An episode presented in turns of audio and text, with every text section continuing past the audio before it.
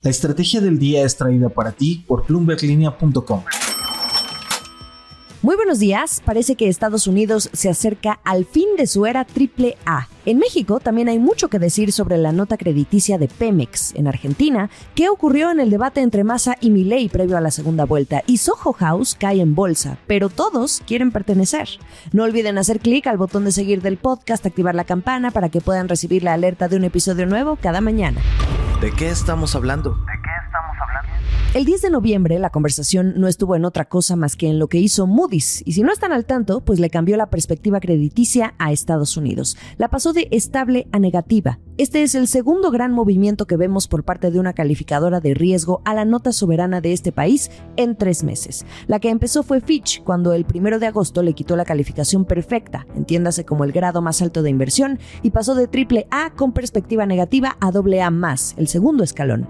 La razón que dio Fitch en aquel momento tenía que ver con el techo de la deuda y el deterioro fiscal que ve para los próximos tres años. Bueno, Moody's va en el mismo sentido en su argumento. La calificadora solo cambió la perspectiva. Por ahora Ahora en su escala la calificación se mantiene en AAA, pero al cambiar esa perspectiva de estable a negativa, pues prácticamente es un primer aviso de que lo que sigue, seguramente, es la rebaja, como ya lo hizo Fitch hace tres meses. Lo que dice Moody's es que los riesgos que amenazan la fortaleza fiscal del país están aumentando y es posible que ya no sea completamente compensado por las fortalezas crediticias únicas de este país. Lo escribió William Foster, vicepresidente senior del Grupo de Riesgo Soberano de Moody's.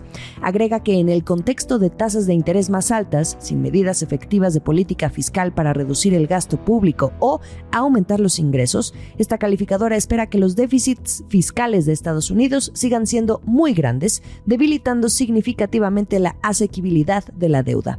Las reacciones no se hicieron esperar desde el gobierno del presidente Joe Biden. Desde la Casa Blanca culparon a los republicanos. La secretaria de prensa Karine Jean-Pierre dijo que el cambio de perspectiva era una consecuencia del extremismo y la disfunción republicana del Congreso. Y por otro lado, el subsecretario del Tesoro, Walia de Yemo, rechazó este cambio de perspectiva y defendió que la economía estadounidense sigue siendo fuerte, que los títulos del Tesoro son el principal activo seguro y líquido del mundo. Así lo dijo.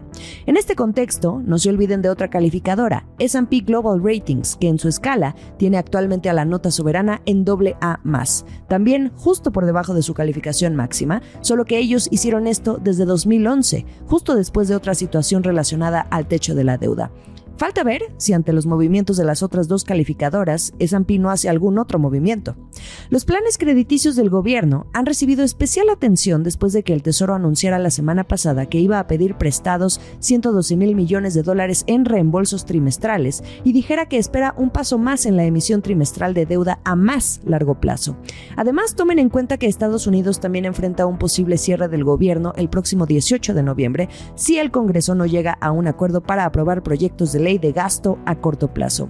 Pendientes porque ahora sí, si Moody's decide en un futuro cercano bajarle la calificación a Estados Unidos, el país entonces habrá perdido por completo su estatus triple A o el poco que le quedaba, como quieran verlo. Esto es el dato del día.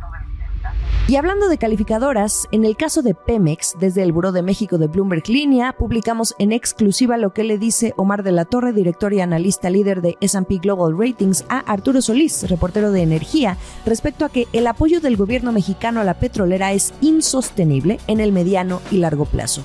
A pregunta expresa sobre los apoyos que se le han otorgado este año, dice que todas estas soluciones son de corto plazo, pero estructuralmente se tiene que hacer algo, de ahí que sea insostenible y tiene un punto. Cito textual lo que dice, no podríamos vivir así toda la vida en el mediano y en el largo plazo. Sin embargo, la otra pregunta es, ¿qué pasará también cuando se termine el apoyo del gobierno? Si no se considera este apoyo, la calificación de Pemex pues también puede caer más. Hoy la calificación de México y la de Pemex está igualada gracias al apoyo del gobierno y su voluntad de ayudar a la compañía en caso de que lo requiera.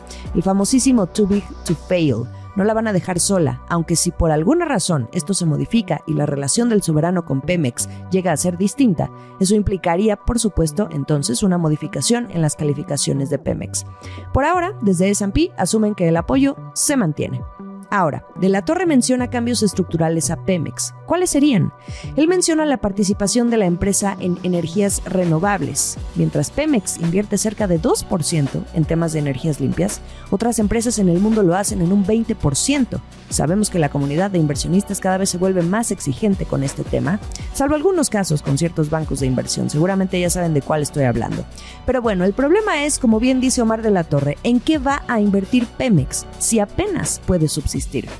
Otros dos cambios estructurales que menciona son la institucionalidad financiera y operativa de la compañía, donde observa frenos. Friendly reminder, Pemex es la petrolera más endeudada del mundo con pasivos financieros que ascienden a 105.800 millones de dólares actualmente. América Latina. Ahora sí, el momento decisivo para Argentina está cerca, cuando el próximo 19 de noviembre se lleve a cabo la segunda vuelta electoral que definirá al nuevo presidente de la nación. La batalla está entre el candidato de ultraderecha Javier Milei y el actual ministro de Economía Sergio Massa. La noche del domingo 12 de noviembre se llevó a cabo el último debate presidencial. Se puso bueno.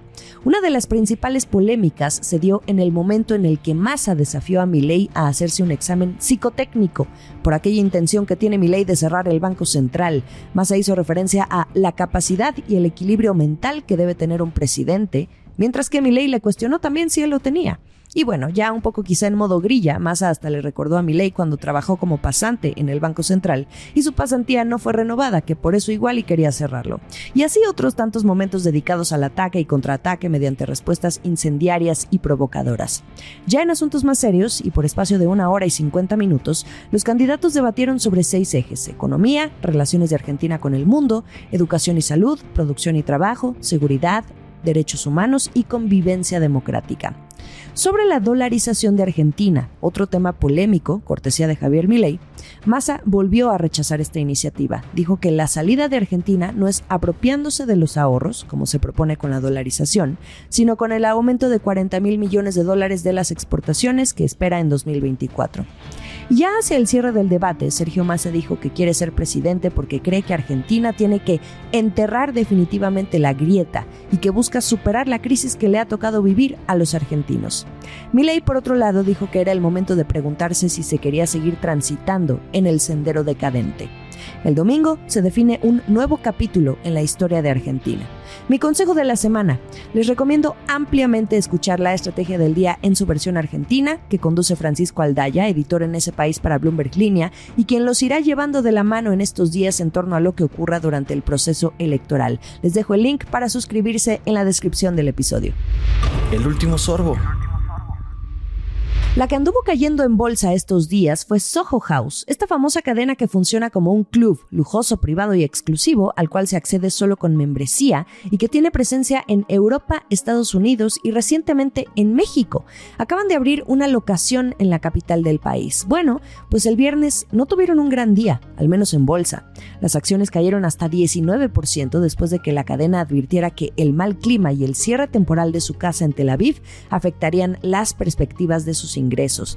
Para este 2023, Soho House espera entre 1.130 y 1.160 millones de dólares, y esto es menor a lo que veían anteriormente. La compañía, que tiene su sede en Londres, también registró ingresos de 300 millones de dólares para el trimestre y que estuvieron por debajo de la estimación promedio de los analistas. Sin embargo, los que no se inmutan son los que quieren pertenecer a esta red de selectos clubes. El total de miembros creció un 20.8% anual, si ustedes se preguntan cuántos miembros tiene Soho House en el mundo, son 255.252 y además la lista de espera hoy tiene un máximo histórico de alrededor de 98.000 aspirantes y las tasas de retención se mantienen en torno a los niveles prepandemia. ¿Qué tal? ¿Ustedes son miembros de Soho House? Iniciamos una nueva semana. Estamos en ex Twitter, arroba la estrategia MX o como arroba Jimena Tolama. En Instagram me encuentran como arroba Jimena Business. En YouTube, los episodios completos. Yo sé que será un muy positivo lunes para todos. Esta fue la estrategia del día, escrito y narrado por Jimena Tolama, producido por Arturo Luna y Daniel Hernández. Que tengas un día muy productivo.